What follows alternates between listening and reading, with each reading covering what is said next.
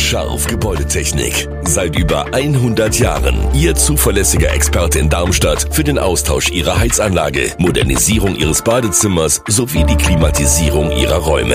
Erwarten Sie mehr von uns, als Sie es gewohnt sind. Scharf Gebäudetechnik.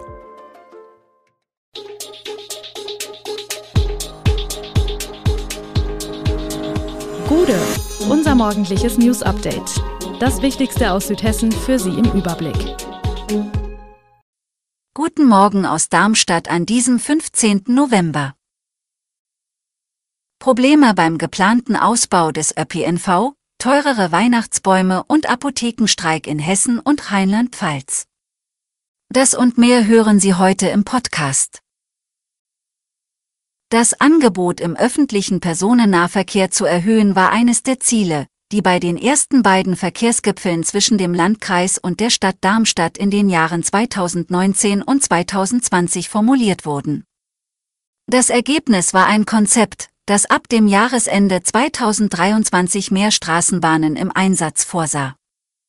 Doch obwohl schon zwischenzeitlich einige Ziele erreicht wurden, kommt es nun doch zu Verzögerungen. Das hängt auch mit den neuen Tinas zusammen. Für Darmstadt-Dieburg war 2020 festgelegt worden, dass es bis zum Dezember 2023 eine direkte Anbindung von Griesheim an den Darmstädter Hauptbahnhof geben wird. Zudem einen 10-Minuten-Takt nach Alsbach unter Beibehaltung der Schnelllinie 6 sowie einen 10-Minuten-Takt der Straßenbahnen in Griesheim. Der Mangel an Fahrpersonal, die Schwierigkeiten bei der Beschaffung von Ersatzteilen sowie die Tatsache, dass die Zulassung der neuen Straßenbahnen noch Zeit benötigt, habe zu einem langsameren Hochfahren des Angebots geführt, heißt es vom zuständigen Verkehrsunternehmen Dadina.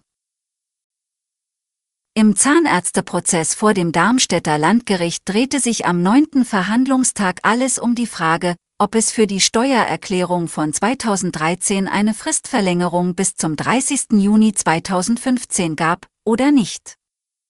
Die Staatsanwaltschaft wirft den beiden Zahnärzten Steuerhinterziehung in Millionenhöhe vor. Das Gericht erwägt Freiheitsstrafen über zwei Jahren und hatte den Angeklagten zuvor Haftstrafen zwischen 2,5 und drei Jahren vorgeschlagen, falls sie Geständnisse ablegen. Die Angeklagten und ihre Verteidiger stützen sich auf einen handschriftlichen Vermerk, der eine Fristverlängerung bestätigt, während Zeugenaussagen und Finanzamtsdokumente keine eindeutige Bestätigung liefern. Der Prozess hat nicht nur Auswirkungen auf mögliche Haftstrafen, sondern könnte auch Konsequenzen für ihre ärztliche Approbation haben. Der Prozess wird am 28. November fortgesetzt. Wird der Weihnachtsbaum zum Luxusgut? Wie der Bundesverband der Weihnachtsbaum- und Schnittgrünerzeuger BVWE schätzt, sollen die Weihnachtsbäume in diesem Jahr teurer werden, auch in Südhessen. 21 bis 29 Euro pro laufenden Meter werden etwa Nordmantannen kosten, berichtet der BVWE. Im vergangenen Jahr kostete der Meter in der Spitze noch einen Euro weniger. Gründe für die Preissteigerungen für den Baum aus der Region gibt es viele, es sei alles teurer geworden, berichtet Lukas Kohl vom Helfertshof in Goxheimer im Kreis Bergstraße. Verpackungsmaterial, Dünger, Transport und nicht zuletzt Personal sorgen für Kostenexplosionen.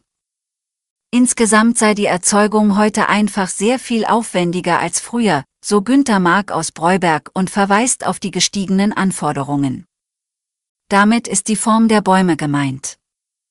Um die Wünsche der Kunden nach einem perfekten Baum erfüllen zu können, müssen die Triebe der Bäume immer wieder bearbeitet und reguliert werden. Der Landkreis Darmstadt-Dieburg wird ab dem 1. Januar nur noch einen Mitarbeiter für die Betreuung von 150 Flüchtlingen mit Bleiberecht einsetzen. Bis Jahresende kümmert sich weiterhin ein Mitarbeiter um 120 Menschen. Den neuen Personalschlüssel, den die Kreisverwaltung selbst vorgeschlagen hatte, beschloss der Kreistag in seiner Sitzung am Montag mit großer Mehrheit. Einzig die Grünen waren dagegen. Sie halten den Vorschlag integrationstechnisch für falsch und finanziell für kurzsichtig und sehen in ihm auch eine Zumutung für die Arbeitskräfte des Landkreises. Das neue Verhältnis will der Kreis nicht nur selbst anwenden, sondern auch in den Vereinbarungen mit jenen Kommunen festlegen, die die soziale Betreuung mit eigenem Personal stemmen. Wichtig zu wissen ist auch, dass der Kreis in diesem Fall eine gewisse Freiheit besitzt. Eine verbindliche Vorgabe von Bund oder Land, wie viele Personen ein Kreisbediensteter betreuen soll, existiert nicht. Am heutigen Tag schließen Apotheken in Hessen und Rheinland-Pfalz zum dritten Mal in diesem Jahr, um gegen Probleme wie Lieferengpässe und Personalmangel zu protestieren. Die Apothekenzahl erreicht historische Tiefstände. In Rheinland-Pfalz gab es 25 Schließungen bei nur einer Neueröffnung, in Hessen 45 Schließungen.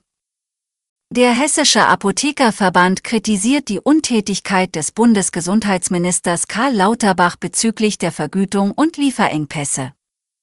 Andreas Hott vom Apothekenverband Rheinland-Pfalz kritisiert Lauterbachs Pläne für Scheinapotheken und fordert eine solide Finanzierung der Apotheken, Bürokratieabbau und Stärkung bewährter Strukturen. Am Protesttag bleibt die Versorgung durch Notdienstapotheken gesichert, Informationen dazu gibt es lokal und online auf www.aponet.de. Alle Infos zu diesen Themen und noch viel mehr finden Sie stets aktuell auf www.echo-online.de. Gute Südhessen ist eine Produktion der VAM von Allgemeiner Zeitung, Wiesbadener Kurier, Echo Online und Mittelhessen.de. Redaktion und Produktion die NewsmanagerInnen der VAM. Ihr erreicht uns per Mail an audio.vam.de.